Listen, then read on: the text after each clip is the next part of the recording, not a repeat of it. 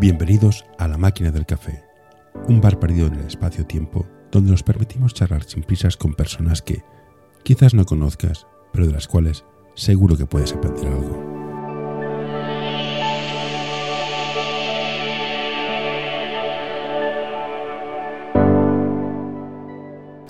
Hoy tenemos con nosotros a Sergio Alamillo. Hola Sergi, gracias por aceptar eh, participar en este programa. Cuéntanos un poco acerca de tu, de, tu historia, de cómo, cómo, llegaste a entrenar al mundo del básquet. Pues uh, hay que remontarse bastante lejos, la verdad. Primero de todo, muchas gracias por, por invitarme. Y, y, bien, yo estaba estudiando, era un niño muy, me gusta, me gustan los deportes, todo tipo de deportes, y estaba jugando en, en Maristas Igualada, yo soy de Igualada, y en el colegio pues faltaba gente para un campeonato de, baloncesto. Yo jugaba fútbol, hacía todo tipo de deporte, pero principalmente fútbol sala y fútbol. Y eh, en un campeonato de los maristas que hacían por, uh, por Cataluña, pues faltaban niños para ir a jugar a baloncesto en torneo. Y me preguntaron, dije que sí, me encantó y no lo dudé. A, a, cuando acabó la temporada cambié de deporte y comencé a jugar a baloncesto y me enganché al baloncesto, pero en pena. Y a partir de aquí, pues, pues bueno, más que buen jugador, era un jugador que, tenía, que ponía más ganas que, talento y, y, trabajaba para, para el equipo, sobre todo defensivamente. Y a partir de aquí, pues, uh, pues poco a poco me interesaba mucho el tema de, de cómo ser entrenador ¿no? y los diferentes tipos de entrenadores estamos hablando de muchos años atrás y evidentemente todo ha evolucionado muchísimo y evoluciona rapidísimo cada, cada temporada y cada día en el mundo del deporte. Y, y, del principio del Sergi de entrenador a la hora, pues ha cambiado el mundo, ¿no? Porque también ha visto diferentes tipos de entrenadores, diferentes tipos de trabajo y la verdad es que esta es un poco la historia resumida, ¿no? A partir de aquí, entre, pues de pequeño de los maristas, pues ya entras en el club básquet más federado, uh, no se federaba tan pequeño, se federaba a partir de, de, cadete y la verdad es que me encantó y yo era de los, de los chicos adolescentes que, que se pasaba el fin de semana en un pabellón viendo baloncesto. ¿Ahora en qué equipo estás? Ahora mismo pues uh, me he desplazado a vivir aquí a, a, Barcelona y estoy entrenando en el Barça San Feliuen, el senior femenino y el junior B femenino, que prácticamente son el mismo equipo porque las chicas del primer año de, de junior pues están jugando con el, con el senior B en primera catalana, o, es un equipo de formación y, y la verdad es que, que, la formación es, es un reto y un privilegio al mismo tiempo. Hay un acuerdo, ¿no? Con el San Felipe aquí el Barcelona, el femenino, o sé yo. Sí, es el mismo, es el, mm, vale, vale. club, o sea, es la vinculación. Vale, vale, no, es que el señor de Barcelona está, en, está, en, la, está en la primera, está en primera, pues Sí, sí, sí. Una cosa que me, que me, es curiosa, y los jugadores que son voluntariosos, son el número 11, acaban siendo muchos, no, al revés. Ayuda a mantener este podcast en anorta.com barra colaborar. Muchos entrenadores han sido jugadores de, banquillo pero los grandes jugadores son horrorosos entrenando, o sea, quitando Jason Kidd y alguno más. ¿Por qué? Magic Johnson, que es de mi edad, como entrenador era un desastre. No, Larry Bird era bueno, pero que no, no suele funcionar. Que, que, son, ¿Son skills distintas en entrenadores al jugador? Mm, yo creo que ha cambiado un poco ahora, ¿no? La tendencia, si vemos los banquillos de ACB y, y y el resto de equipos, pues, pues vemos más, más exjugador de cierto nivel, ¿no? El Barça tiene el Jessica Vicious y, y, otros equipos pues tienen, comienzan a tener jugadores Peñarroyas, etcétera, etcétera, ¿no? Uh, sí que hay más buenos jugadores, supongo, o, en, la parte de dirección deportiva, ¿no? Juan Carlos Navarro, por ejemplo, está en el Barça, ¿no? Jugadores muy contrastados que saben muy bien cómo, cómo es el, el, el, funcionamiento interno de los clubes y el funcionamiento interno de, de la alta competición y la élite. Y, en, y lo que tú comentabas de, de, jugadores que eran más de banquillo, supongo porque eh, teníamos que analizar y pensar más para contrarrestar la falta de, de talento y altura, ¿no? y evidentemente como pasas bastantes horas en el banquillo yo era un jugador que, que también me las pasaba, pues supongo que estabas más atento a lo que pasaba, a cualquier detalle que pasaba en el campo, tanto en entrenamientos como, como en partidos, ¿no? Y, supongo que eso nos, nos, da otra perspectiva. El jugador que ha jugado más uh, o más talentoso, pues tiene otra perspectiva y que, y que puede aportar más directamente al jugador a veces por su experiencia y nosotros por análisis, ¿no? Uno por experiencia y talento y el jugador menos talentoso que se vuelve entrenador por, por un poco por, por, el análisis que hace, por, el estudio que hace, por la preparación que tiene que hacer para poder llegar a contrarrestar esa falta de talento. Yo acabo de desarrollar una teoría absurda hace cinco segundos que te voy a exponer. El mundo baloncesto, sobre todo el amateur, funciona por buena fe, porque los entrenadores que salen con nivel cero suelen ser los jovencitos, que no tienen ni idea. O sea, sales del curso de nivel cero sin tener ni idea. Pero te dan un equipo, no tienes ni idea cobras una miseria para lo que haces. O sea, que es, por buena fe. Los padres lo dejan a un niño que ha salido no sé dónde, pagando una pasta, para que hagan no sé qué. Toda esta buena fe, ¿cómo se sostiene? ¿Por qué, ¿Por qué lo hacemos? Yo creo que es vocacional, siempre lo he pensado, ¿no? Uh, eh, trabajos, yo creo que es un trabajo lo que hacemos, ¿no? El entrenador mm. trabaja, porque no solo dedica horas de preparación y de autopreparación, ¿no? Uh, sino que, que, se toma esto como muy en serio, ¿no? Porque, porque tiene que dirigir un equipo, porque tiene que tratar con personas, porque depende de qué categoría puede ser más o menos exigente, pero tu autoexigencia te lleva a, a ayudar al jugador, jugadora al nivel que sea, a competir al nivel que sea. Evidentemente, si estás un poco más arriba, que estás en equipos senios que tienen que competir, ganar o, mantener la categoría o subir de categoría, pues eh, imagínate la autopresión que nos, que nos hacemos la gente no profesional, ¿no?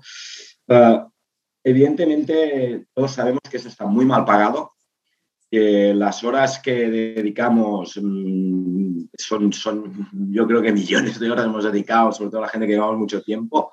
Hemos dejado la familia en casa mientras celebraba un cumpleaños o, se reunía o amigos que salían o cenas eh, y comidas y encuentros muy íntimos uh, para ir a un partido de baloncesto para poder entrenar al día a día y la verdad es que esto no hay dinero posible que lo pague, ¿no? porque el tiempo actualmente es oro. ¿no? Y evidentemente está muy mal pagado. ¿no? Está mal pagado porque, porque la situación económica es la que es, es obvio, y porque, eh, y porque además no, no lo valoramos, ¿no? Valoramos más una extraescolar de inglés uh, que no un, una formación como, la, como la, de, la del deporte y la de sus valores, ¿no? Y en este caso la del baloncesto. Yo creo que hay que buscar un equilibrio porque, porque la gente que continuamos de muchos años es porque tenemos algún trabajo que nos, que nos mm. cubre, si no es inviable, ¿no? Y además, además tenemos familia, tenemos hijos uh, y, y, ese tiempo también lo que debemos de cara a la familia, ¿no? Estoy, estoy, contigo, o sea, un entrenador de una hora y cuarto lleva pues la hora y cuarto más la hora de delante, la media hora de después. No, no, no, no te pagan lo que, las horas que haces, lo hacemos porque nos gusta, estoy de acuerdo. Y hay una frontera muy gris, muy difícil de definir uh -huh. entre amateur, lo hago porque me gusta, y cuando estás ya en EVAs, copas, es un tema complicado. Pero lo que decía es esto, la, la parte de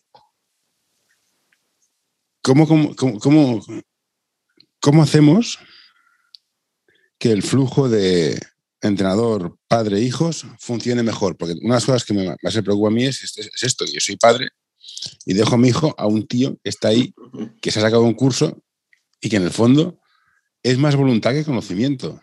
Sí. ¿Cómo conseguimos que no maten a los niños? Básicamente sería la pregunta, porque hay cada, hay cada entrenador que ves que dices, ostras, tete, Sí, sí, nosotros y yo mismo he cometido muchos errores de, de, de tanta autoexigencia de, y de exigir al a, niño o niña en su, en su momento y, evidentemente hay que buscar el equilibrio. Esto lo vas adquiriendo con experiencia, es obvio, ¿no? Uh, el, eje familia, entrenador, hijo, uh, yo creo que, hay que hacer un trabajo aparte hay que, hacer, hay que dotar de herramientas. Yo si hubiera tenido las herramientas que tengo ahora en su momento, cuando era más jovencito, seguro que, que todo me hubiera ido un poquito mejor o seguro que hubiéramos entendido todas las partes lo que significa este puzzle del mundo del deporte y el mundo del, de un equipo y, de, y lo que es el baloncesto de formación o amateur. ¿no? Ah, hay que, la, primera, la primera herramienta, y es la más importante, es la comunicación.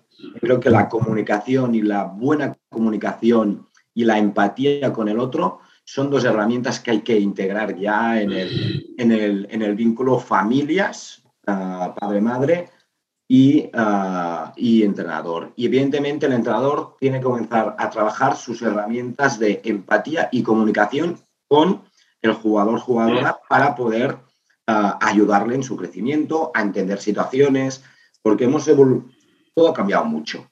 Uh, la sociedad quiere rapideza y todo rápido, al momento, y, y hay que entender que no, que las cosas tienen que trabajarse, que tienen un tiempo que tiene un tiempo de maduración, que, necesitamos toda la ayuda posible del entorno del jugador en positivo, que el jugador está dentro de un equipo y que es todo un mecanismo, está dentro de un club, no solo de un equipo, sino que es representante no del equipo junior femenino, no, es representante del club que representa y que viste la camiseta, ¿no? Y esto a veces no lo entendemos, ¿no? Por eso es muy importante la comunicación y sincera. Y a veces hay que decir las cosas que a lo mejor no gusta, de una, manera sincera, empática, uh, con buenas palabras para entender. Y evidentemente yo creo que aquí, que aquí cada uno forma parte y tiene que sumar lo mejor posible, porque estamos tratando con personas que, que lo mismo que, que, trabajamos en el mundo del deporte, sobre todo en el equipo, los valores, el compromiso,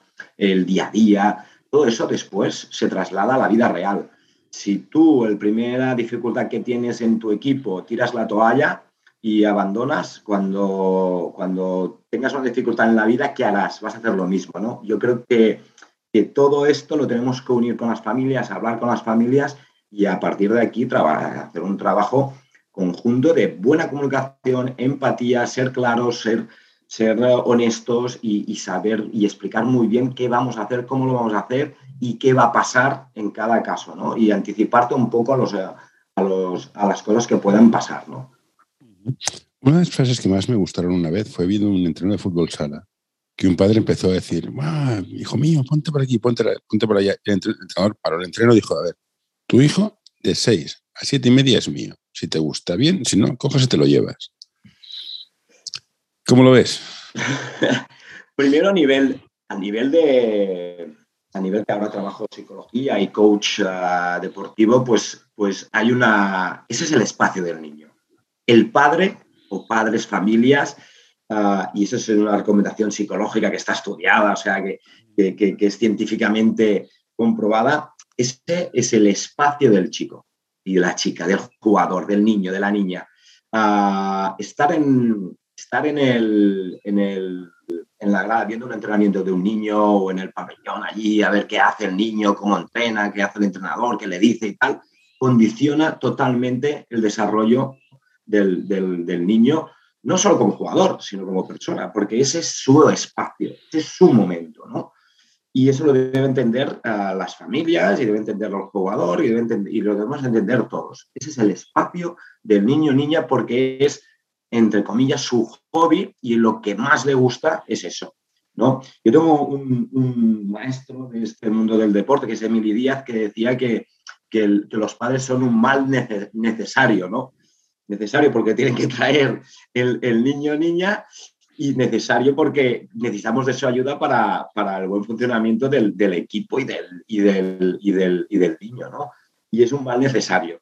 Ah, yo creo que no es un mal, es, es, forma parte de este engranaje tan complejo que es trabajar con personas y con grupos humanos y que lo que necesitamos es uh, que, se, que sepan muy bien cuál es su papel. Y el papel es de acompañamiento en positivo, de estar junto a su hijo, pero no condicionarle con su opinión, sino de animarlo, de fomentar los valores, de, fomentar la empatía y que el propio jugador sepa reaccionar como persona y como jugador delante de cualquier situación, ¿no? Y eso debería, bueno, una cosa es educación, educación deportiva y educación psicológica y creo que es una parte muy importante que deberíamos incorporar ya a los clubes, ¿no? La figura del psicólogo deportivo y la figura de coach deportivo, que ayude a acompañar las familias de deportistas para saber muy bien qué papel tiene cada uno. Esa es mi, mi humilde opinión, pero me quedo sobre todo con la, con la frase de, mi, de, uno de mis maestros, que es Emily Díaz, un, un, grande del baloncesto catalán, que es que eh, los padres son un mal necesario, ¿no? Y que cada uno tiene que tener su papel para poder tirar. Sí, no, no sé primero que lo dice. Pero claro, yo no sé si eres padre o no. Acabo de ser padre hace ocho meses y evidentemente pues, se ha pues, cambiado pues, todo. pues, pues eso es, es que es mi hijo, lo quiero mucho. Sí, ¿Cómo le explicas a libro- un padre en plan que sí. no? Entiendo que lo quieras mucho, pero a ver, Mm. Yo creo que la comunicación, hay que, hay que ser claros. Mm, Hay un libro que, que de Buceta, de psicología deportiva para padres, que quiero decir bien el, el título, que es, eh, ese es mi, mi- es, es mi hijo y mi hijo es el mejor o algo así. de- de y tú eres especial, tú eres, tú eres- tú eres lo- Es un título así, muy, muy potente, pero que habla un poco de, de cómo, cuál es el papel de cada uno en el mundo del deporte y cómo los padres tienen que afrontar pues, bueno, el, el acompañamiento del, del- del niño en este, en este mundo de- del deporte, ¿no? Y ese es mi hijo y además es el mejor, o algo así, no me acuerdo el libro ahora de memoria, pero yo lo recomiendo porque es una lectura o es una de las lecturas que puede ayudar a los padres a entender un poco psicológicamente y, y a mejorar el acompañamiento de, de- de sus hijos, ¿no? Yo, después de mirar la vista atrás y decir, ostras, aquí hice barbaridades, aquí me equivoqué, aquí esto no lo tuve que hacer, aquí tal, y veo a mi hijo que solo tiene ocho meses, pero ya me pongo en perspectiva digo, ostras, cuando haga el deporte, ¿qué haré? Y, y- y lo tengo muy claro, ¿no? Eh, suerte ahora que tengo herramientas para poder decir, mi papel es de padre, de acompañar a mi hijo y que mi hijo se eh, desarrolle dentro de- de- del engranaje de un equipo o del deporte que escoja en su, en su momento, ¿no? Tú juegas con ventaja. Eres padre, eres coach, eres entrenador. Tí- Típica pregunta imbécil, ¿eh? lo sé. ¿eh? ¿Cuáles son los cinco, las cinco consejos que le darías a un padre? No mires los resultados, no cuentes puntos, no insultes al contrario, Yo, no uses subjuntivos, no sé, ¿qué, qué le dirías? Yo no, no soy muy de consejos, ¿no? Yo- ya sé que es la pregunta trampa, pero Es una pregunta trampa, ¿no? Yo creo que, que, mm, mi papel sería más de, de- de- de reflexionar, ¿no? De que el padre eh, se dé cuenta, darse cuenta. Porque si yo te lo explico a ti, tú me vas a decir, sí, sí, muy bien, muy bien, pero, pero en cambio, si tú haces pensar a la persona, le haces reflexionar, se escucha ella misma delante de las diferentes situaciones que pueden ocurrir durante una temporada y el tema de acompañar a mi hijo, porque mi hijo es este, ah, yo creo que si damos, si damos las herramientas para que se escuchen las, las familias, yo creo que es mucho más potente que, que yo diga, ah, haz esto, lo otro, ah, anima, tal, evidentemente puedo decir mm, dos o tres cosillas, ¿no? Que es, que es acompañar de forma positiva, nunca opinar a nivel técnico. Yo creo que no deben opinar a nivel técnico o comparar su hijo con otros compañeros del equipo. Ah, respaldar siempre a las, decisiones, a las decisiones técnicas, porque si no estamos perdiendo la figura de autoridad, entre comillas, del, del entrenador y de credibilidad, porque no, es que mi padre me ha dicho que, ¿no? De estas, es, es una de las cosas. Sí, estas cosas pasan, pero, pero yo creo que es, es, es educación, educación deportiva y, y, bueno, y que, que además uh, nos exigen muchísimo a, la, a, los entrenadores y a los clubs y a los equipos actualmente, sabiendo que tenemos, pues personas que están en formación ahora mismo, ¿no? ¿Cómo es la generación de cristal? Que, oh, es que entrenador, he tirado 10 tiros, he metido solo 6, lo voy a dejar que soy malo. Dices, a ver, amigo, 6 de 10 es un 60%, no todos lo tienen.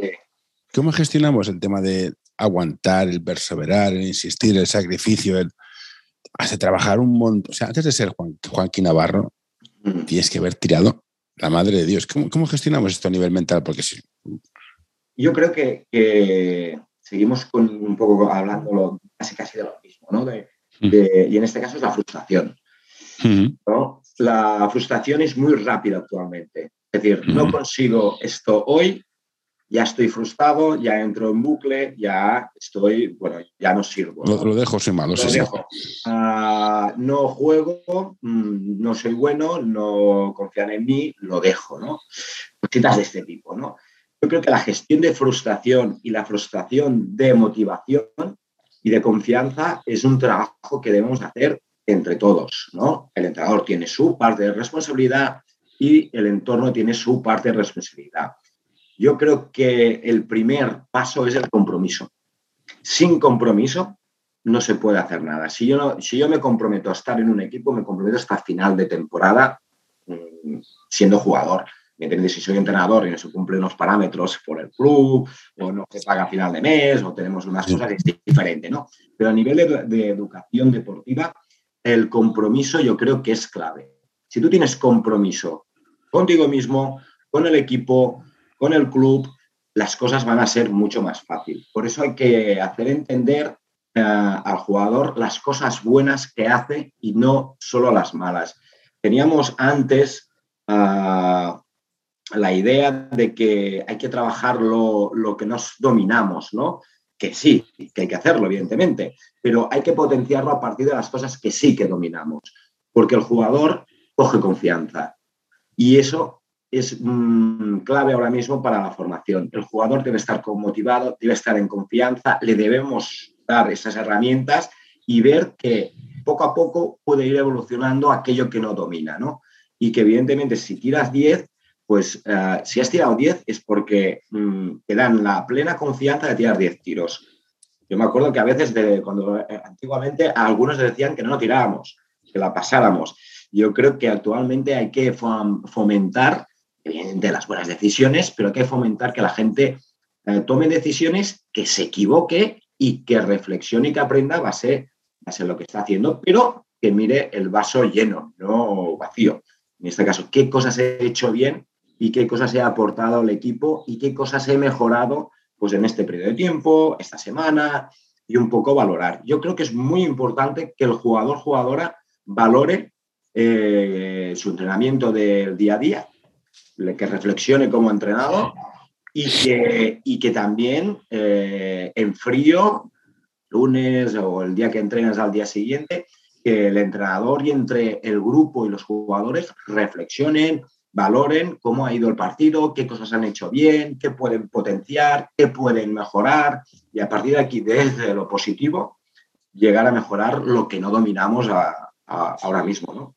Pero es, como siempre, es compromiso, confianza, entender al jugador. Cada jugador es un mundo, cada personalidad no es lo mismo un jugador que es más cerrado y, menos expresivo y más callado que un jugador que tiene más, más desparpajo, que habla todo, que no tiene filtro. es decir, hay que entender cada persona que es un mundo y que, todo, y que todas estas, estas personas pues hay que tratarlas como ellos necesitan ser tratados, ¿no? Para que lleguen a su, a su máximo potencial, a su máximo nivel. ¿Cómo definirías lo que es básquet de formación? Yo creo que el básquet de formación, uh, claro, que aquí lo tenemos uh, por etapas, ¿no? Hasta senior tal, pero es que incluso al senior uh, es una etapa de formación. Yo creo es que, a ver, los juniors tienen 18 años, para mí son pimpollitos. Pero incluso jugadores de 20 y algo aún evidentemente entendió como formación con formación, no lo podemos entender, pero como mejora sí. Como formación, evidentemente, son las etapas hasta ah, llegar a senior, ¿no? Pero la formación, yo creo que es el, jugador que es responsable, continuamente está en formación. El jugador que dice, ah, yo me tengo que cuidar más, yo tengo que mejorar esto, tenga la edad que, que tenga, es que aún sabe que su potencial máximo no ha llegado, ¿no? Eso es formación para mí. El jugador que te pide entrenar más, aparte, eso es formación. Ah, lo entendemos nosotros popularmente como llegar a señor, a señor evidentemente, pero también yo tengo un equipo de formación como el señor B del, del Barça de, femenino, ¿no? Es un equipo sumamente joven, con 16 años, de, de 7, 8 jugadoras, y, después hay tres o cuatro de primer año y una de 20. O sea, eso es formación también, ¿no? Y eso hay que entenderlo. Y a lo mejor dentro de un engranaje de un equipo mm, muy potente hay jugadores muy jóvenes Y estos jugadores están en formación junto a gente experimentada. Yo creo que la formación es un deseo eh, que debe llevar el, jugador dentro y, hasta el fin de sus días seguramente estará, estará mejorando, ¿no? Si no, no puedes estar en la élite, no puedes estar a cierto nivel, no puedes estar incluso pues, a un nivel medio uh, jugando más o menos. ¿no? Bueno, yo creo que aquí el, llegar a la élite me parece muy bien, es algo que no me preocupa en absoluto. Yo soy muy fan de juega, diviértete y esfuérzate al máximo. Competir no significa ganar, significa competir. Pero otra pregunta que me interesa es, cuando empiezas a jugar a básquet es mucha rutina, vota por aquí, vota por allá, hacemos ejercicios, eh, no sé qué global, analítico, la madre que te parió, tal y cual. Pero al final el niño llega a un partido, pierden de uno, tira la falla y le coge un puteo de nivel Dios. La parte psicológica, o, tira y falla, o tiene miedo a tirar y no tira, o sea, me da igual. La parte psicológica, ¿cómo, cómo se mete el mejorar la autoestima, la autopercepción, la confianza? sobre todo en gente que es más torpe, porque el baloncesto es un deporte de alto. Si eres bajito, eres jugón, pero si eres alto y eres torpe, ¿cómo gestionamos la, parte psicológica? Yo creo que es un trabajo del día a día, es un trabajo diario. Esto de llegar al partido y concéntrate mm, no sirve. no sirve. Concéntrate, tira bien, uh, sé valiente. Uh, si tú día a día en tu en tu menú diario no pones ah, cositas ah, y ejercicios y inputs y tal para trabajar la concentración, la autoestima, la confianza, cómo gestionas el error, si tú no lo trabajas al día a día, el partido va a ser igual, igual. Vas a tener las mismas reacciones, vas a tener las reacciones negativas, no lo vas a saber gestionar, etc. Por eso es muy importante que incorporemos en nuestro día a día retos que a más puedan ser asumibles por el jugador y que no cree uh, una frustración, uh, es decir, que lo puedas conseguir. Y eso se puede, se puede trabajar diariamente. ¿no? Uh, si tú, yo considero que, que, la persona que tira el último tiro es que es una persona muy valiente. ¿no? Yo lo pregunto muchas veces quién quiere tirar el último tiro. Pero no lo pregunto en el momento, en el último día, en el último momento. No, no, hay que preguntarlo antes. ¿Vale? Y hay que preguntarlo de vez en cuando también. Oye, ¿quién va a tirar el tiro libre importante? ¿Quién quiere mm. tirar el tiro libre de la tenía? ¿Quién quiere jugársela a la última pelota? Esta posición, ¿para quién, quién, quién se siente en confianza ahora? ¿Quién la quiere? Y, la pregunta es, y, si el bueno dice, mira, yo paso de jaleos, a mí no me liéis, que se tire otro. Y el, y el, que pasa, el que es vergonzoso, tímido, con menos confianza, es el que mejor tiro tiene. ¿Cómo le dices, no, no, no, lo tiras tú? Ah, hay que ponerlo a prueba. ¿Mm? Hay, que hay que retarlo, pero hay que retarlo antes. Hay que llegar. Hay que muchos entrenos que, hay marcas sistemas, marcas jugadas, que muchos jugadores ni miran a canastas, en plan, mi rol es de pasador, y, y ni miran. Y dices, tío, que tienes 13 años o tienes 12, o sea, te queda un mundo, o sea, inténtalo. Y no, no, no, el bueno es aquel, se la pasó lo bueno, queda, queda 30 puntos. Es que hay que fomentarlo, hay que, hay que verbalizarlo, hay que comunicarlo, hay que trabajarlo. O sea, eh, tú no puedes esperar al último día. Mm. Ah, una de las cosas que repito a mí, en, este, esta ocasión a mis jugadores es que ah, ah, si estás solo, tira estás solo, tira. ¿Qué es lo peor que te puede pasar? Que, que, falles, pues, pues, fallas, pero pruébalo, inténtalo. Y si fallas, lo vuelves a probar, lo vuelves a intentar, pero cualquiera de vosotros, o sea, cualquier jugadora debe ser suficientemente valiente para cuando estoy sola, tiro. Cuando tengo uno contra uno, me la juego. Y a partir de aquí podemos analizar técnicamente, tácticamente, táctica individual, táctica, todo lo que tú quieras. Pero el jugador debe sentir que tiene esta confianza Ah, por, su, por parte de su entrenador y por parte del equipo, que todo el mundo sabe que en cualquier momento puede ser él el escogido para jugársela, tirar y tal. Y eso hay que entrenarlo el día a día.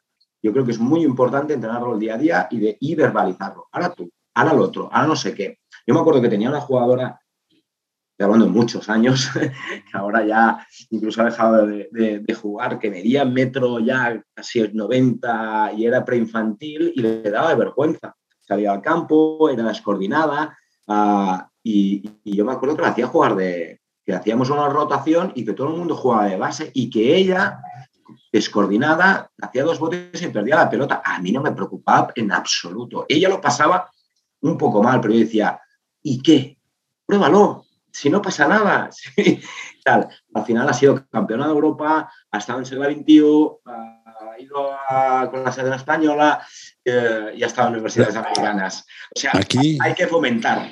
Y era una persona totalmente cerrada, muy cerrada, carácter muy tímido y hay que fomentarlo, hay que, hay que decírselo, hay que verbalizarlo. Yo creo que es muy importante que a todas las jugadoras o todos los jugadores se sientan parte del juego ¿no? y del, sistema. Sí, sí, estoy encantado con lo, que me estás diciendo, que cogieras una pivot y la pusieras de jugar de base. Pero entonces estoy buscando, mira, sí. Albert Quílez, no sé si te suena, es un entrenador. Hoy quiero recomendarte este podcast. Balap Education es un proyecto educativo y deportivo que busca la formación completa de jugadores y entrenadores Quieren fomentar su desarrollo basado en la educación del jugador y el entrenador, mediante el análisis de situaciones reales de baloncesto desde diferentes puntos de vista.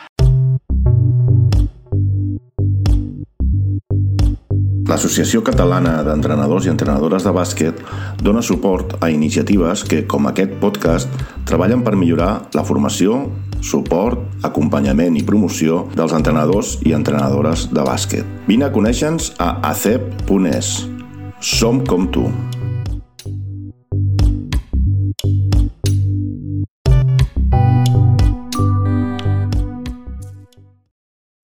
Hizo una encuesta y quién es el más cobarde, quién es, quién es el que tiene más miedo de arriesgar. Y la encuesta es el de los entrenadores.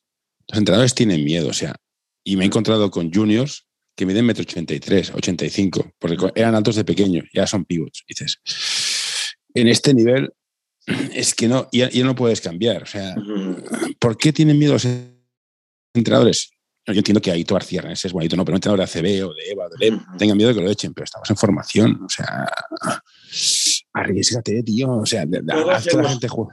Sí, todos hemos tenido miedo, ¿eh? Yo también he tenido miedo. Yo también he tenido miedo porque también soy un tío competitivo y, y, a mí me gusta estar a, si puedo ganar de 8, no, mm, pues, pues, voy a ganar de 8, no voy a ganar de 6, para poner un ejemplo. ¿no? Pero, sí, sí, sí. Y todos ganar de 8. sí, hemos, todos hemos cometido este, este, error, ¿no? Lo que dices, ¿no? Mm. Decir, que somos poco valientes. Sí, somos poco valientes. Y es una cosa que mm, yo también me apunto al carro. ¿eh? Yo a veces he sido poco valiente. ¿Cuándo he sido valiente? Ah, o, o, mejor dicho, lo cambio. ¿Cuándo he sentido satisfacción de ser entrenador? Cuando he sido más valiente. Cuando he visto que incluso en el error, incluso no ganando, incluso perdiendo un balón, he sido valiente porque he dado esa valentía a las, al equipo, a los jugadores, a, quien, a quien le haya tocado, ¿no? En ese caso. Pero bueno, es una cosa que tenemos, yo creo que es más subconsciente que no, otra cosa.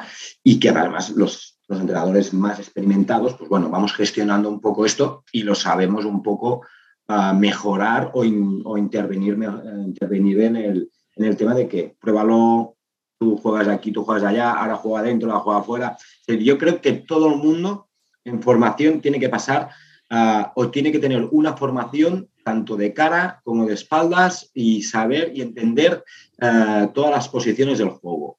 Uh, después serás mejor tirador o peor tirador, o serás más penetrador o menos penetrador, serás más defensivo, pero que todo el mundo tenga las herramientas, tanto dentro como fuera, para, para poder uh, jugar en cualquier, en cualquier posición, ¿no? Y entender lo que cuesta más ahora mismo, entender el juego. El juego hay que entenderlo. Sin entenderlo, por más técnica individual, mmm, no sirve, ¿no? Mm, a mí me está muy bien el uno contra uno, eh, está muy de moda ahora el contra uno y, y mucho, mucho, estilo en NBA, pero, pero a mí me gusta, uh, por ejemplo, que la pelota ruede, que la pelota participe todo el mundo, que todo el mundo tenga su oportunidad, que sepa leer si la defensa está aquí o acá y que a partir de aquí que se equivocan, bueno, se equivocan, pero tú has visto dónde está, pues venga, vamos a probarlo, va.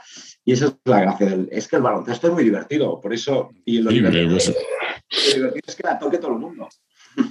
Estoy por abrir una sección en el podcast que se llama La hora cuñado, y ahí va mi, mi momento cuñado. La mayoría de entrenadores suelen ser, que han sido jugadores, suelen ser exteriores. Tres, dos, y cada uno entrena lo que sabe. Con lo cual, si todos los entrenadores han sido tres o doses, juegan a small ball. A tirar, pues yo soy tirador. Yo tiro tiro muchísimo. Tiras mal, pero tiras muchísimo.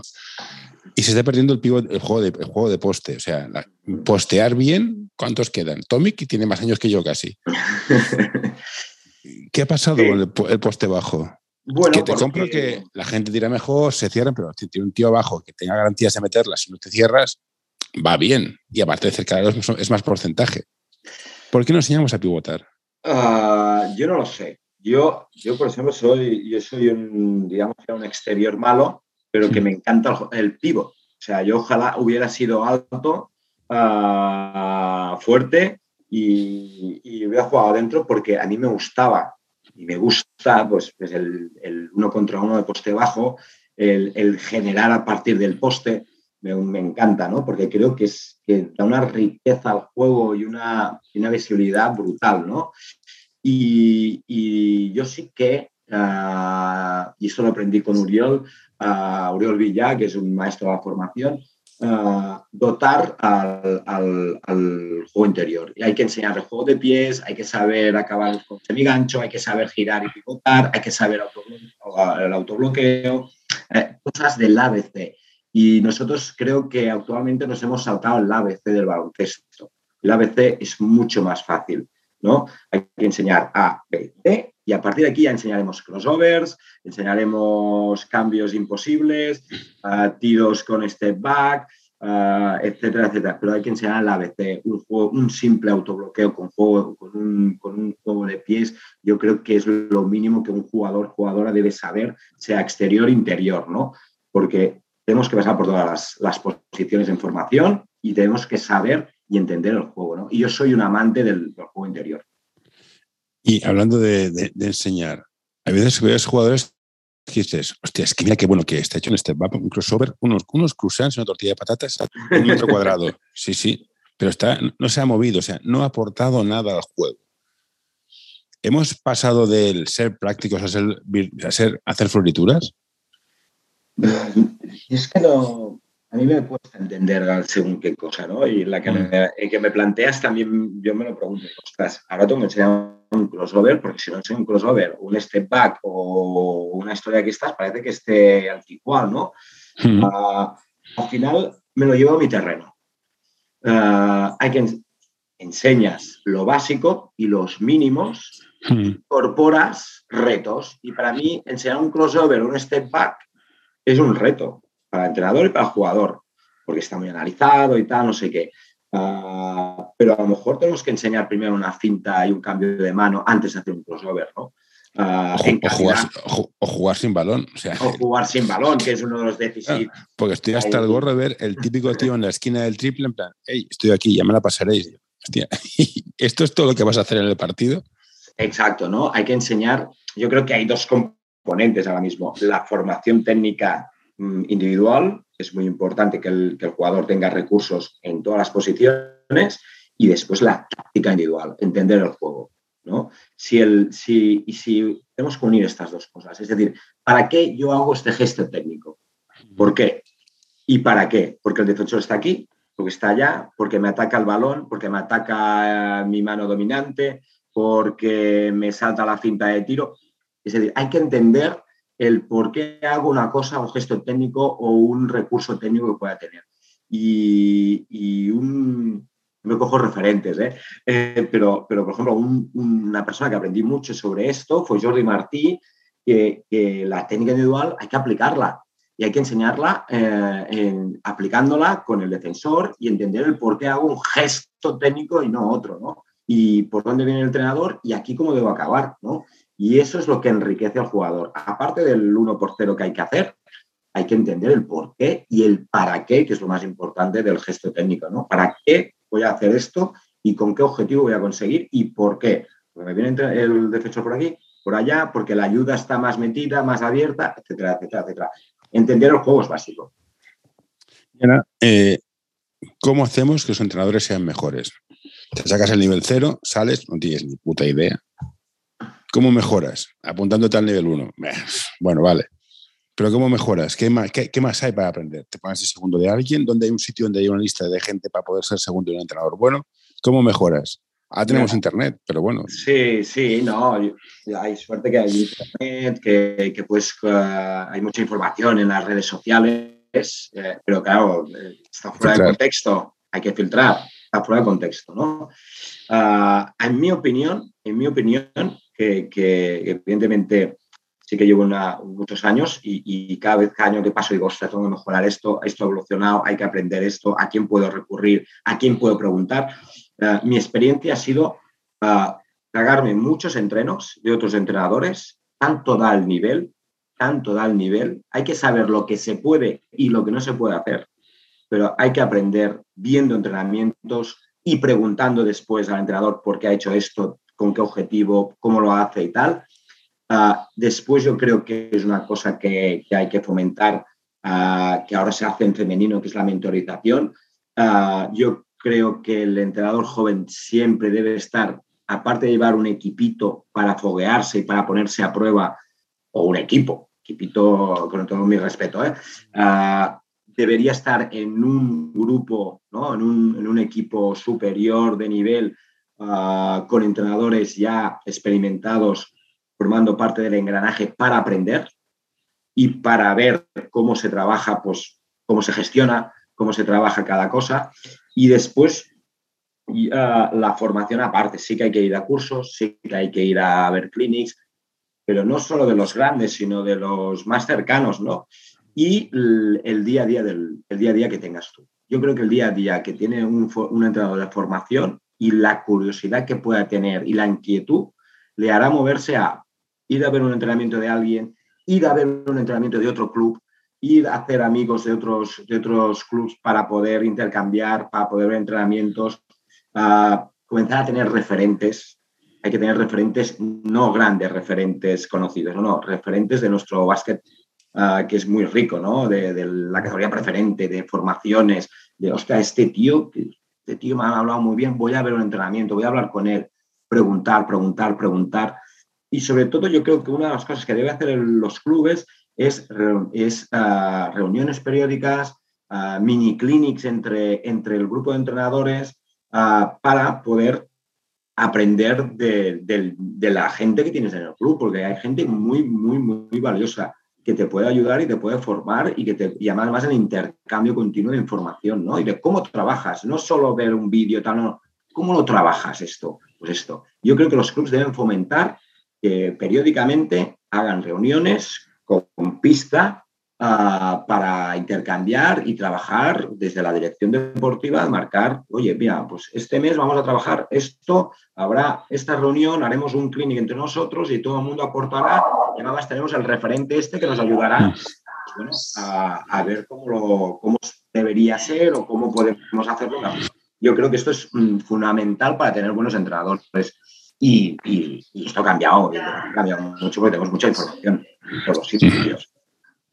Ya para finalizar, tú que eres padre, ¿qué recomiendas? Llevar a tu hijo al, empezar, ¿eh? Sí. Partimos de la base que va a hacer deporte, o sea, que hacer deporte es, eso, es, necesario. O sea, no, no me, da igual cuál deporte, el que sea. Si hace básquet, oye, favor, que me haces. ¿Dónde le llevarías? ¿A un club cerca de casa y si es bueno ya subirá? ¿O voy al mejor porque soy un profesional y tengo tiempo? yo creo que debe, debe ser cercano. Es decir, es decir, para si, no sé, mi hijo tiene ¿no? Ah, pero, pero debe ser cercano, debe ser una cosa que, sea fácil de hacer. Es decir, no de meter un niño en un coche y hacer una hora de, de transporte para después entrenar una hora y cuarto y volver a casa muerto de sueño, cansado, ¿no? Yo creo que primero hay que fomentar el deporte en las escuelas. Todo tipo de deportes. Fomentarlo ah, con sus valores, con su, cada uno con su, con su tema, ¿no? Cada deporte es diferente y que pruebe todo, todo tipo de deportes. Pero esto hay que fomentarlo desde la educación de las escuelas más horas de educación física. Bueno, aquí, hay un problema con las escuelas. ¿eh? Se resiste como gato para arriba. ¿eh? Sí, pero yo creo que es, es, es, eh, ¿dónde pasan la mayor, de, mayor tiempo los niños? En la escuela. En la escuela sí, en su casa, ¿no? Y... Yo soy padre de mellizos y tuve la suerte que sus dos primeros años de deporte fue en Kunsei, en el colegio. Que salen del colegio, están con sus amigos, se hacen una risa, les gustó y ya saltamos a un club. Pero fue en, fue en colegio. Yo creo que esos son los pasos. Pero es que antes, y estoy hablando, tengo 45 años, no estamos muy lejos. O sea, Hmm. yo en mi colegio ah, hacía todos los deportes. Sí, pero ya no están, ¿eh? Yo soy de Ya, ya. Barcelona y Bosco Horta, que era un club de narices, ha desaparecido casi no hay básquet. Muchos colegios han perdido el deporte, muchísimos, ¿eh? muchísimos. Pues, pues en, el, en el libro de educación física yo tocaba todos los deportes, eh, podía jugar a todos los deportes, que incluso al final de mi etapa de colegio de GB, en esa época, podía escoger el deporte que quería, porque había tocado todos los deportes y más o menos pues me defendía, ¿no? Ah, yo creo que es fundamental las escuelas que fomenten el deporte y a partir del colegio, de la escuela, que el propio niño diga, ostras, este deporte me encanta, pues, pues papá, quiero hacer un poquito más. ¿Dónde puedo hacer que no haya competición o que sí, lo que sea, ¿no? El niño que sí, mandará. Pero yo creo que la cercanía, lo que es más fácil es escuela y cerca, cerca de casa, que sea, vamos a jugar, ¿no? vamos aquí, vamos allá. Y que al final, pues el fin de semana te vayas al parque, que yo tengo la suerte que aquí hay un par de parques con canasta o, o con porterías, pues que diga, "Bueno, vamos a, vamos a jugar, ¿no? O lo que sea. Bueno, esta, esta, esta es otra. Yo creo que los padres cada vez son más. Les cuesta más renunciar a su fin de semana. Por eso quizás que un 6 funciona, o que sea Copa ahora, Copa Colegial, no sé cómo se llama. Sí. Que hipotecar, o sea, una vez entras en un equipo es se te acabó la vida social. Los juegos escolares, yo, yo, me- yo tengo la suerte que en, en la comarca donde vivía, en La Noya, en, el, en Igualada, eh, los Jocs escolares eh, eran muy potentes, estaban muy bien trabajados, muy bien organizados, por eso iban tantos años, y que todo el mundo practicaba todo tipo de deporte y que a partir de aquí el niño o niña decidía si quería ir al balonmano, al fútbol o a lo que sea. Al hockey, sí. o al hockey, exacto, ¿no? que, es, que es un referente en, en Igualada. ¿no? Pero, pero la suerte que tenía es que los Jocs escolares funcionaban súper bien y que las escuelas además se involucraban mucho. ¿no? Y a partir de aquí el jugador de- decidía donde quería. Yo comencé jugando a fútbol, pero es que a mí me encantaba jugar a balonmano y me iba a volei y no tenía ningún problema. Incluso me iba al atletismo después de un partido de, de baloncesto. O sea, no tenía ningún Es que- problema. cross. Y a nivel, a nivel psicomotriz es bueno que toques muchos deportes. Totalmente. Yo creo que, el que la persona para la formación deportiva debe tocar todos los deportes, ¿no? Un correr, un cross, que tirar la jabalina, que hacer salto, o jugar a vóley, o, o jugar a fútbol sala, o, o cualquier tipo de deporte, ¿no? Por eso hay que fomentar que, que el niño o niña desde la escuela toque todo tipo de deporte con criterio, trabajado y tal. Para eso hay los profesionales que están súper bien preparados ahora. A ver, una, una cosa que no quiero que quede clara. Da igual si juegas en Kunsei, preferente o nivel J. Es El esfuerzo, sacrificio y competir existen todos. Compites para cosas distintas, pero Claro. está, o sea, no, no, no se puede quitar. Es que, el- es que el, de- el- el deporte en sí, el deporte en sí ya lleva valores. Es decir, es decir, el deporte, detrás del deporte, ¿qué, su- qué sustenta el deporte? Sus valores. Cuando juegas a un deporte en equipo, hay una serie de valores de compromiso, de respeto, de, comunicación, hay más, ¿no? Cada uno cogerá los que, los que quiera, ¿no? Por eso es muy importante que el, deporte sea eh, una cosa mm, del día a día del, niño o niña. Ah, yo creo que nos falta eh, en este país fomentar deporte y cultura y música. Yo creo que son tres ejes de formación de, de los, de los niños y niñas para afrontar de... Aquí, aquí, aquí difiero. Yo soy muy fan de aprender leyes, porque las leyes hay que cumplirlas, de finanzas, porque hay que pagar economía, exacto, de y luego economía. cómo freír un huevo y coserte el pantalón.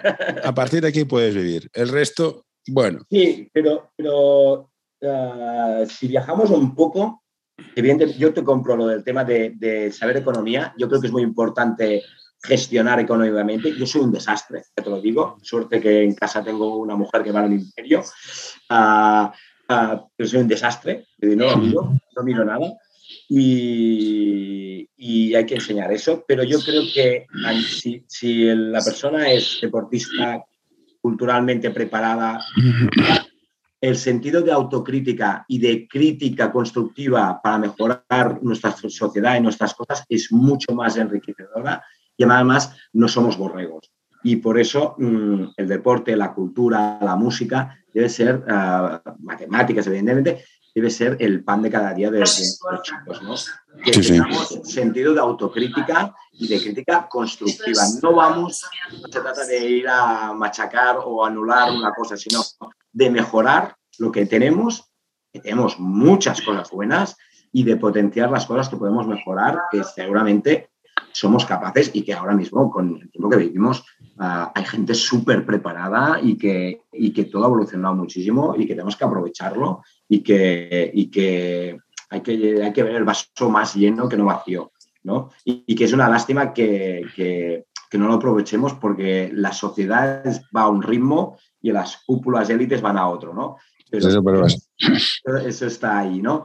Pero yo creo que, que, inculcar deporte y sus valores es fundamental para el futuro de una buena sociedad y una sociedad sobre todo sana.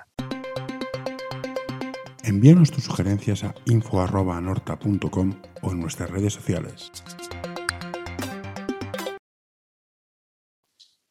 Perfecto.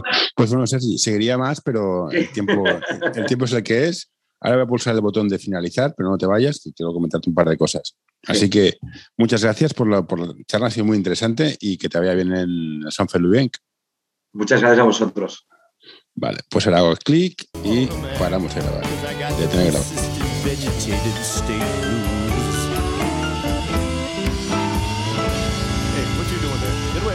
No, don't you touch that. No, don't you pull that plug. No, Uh. All right, I'm done.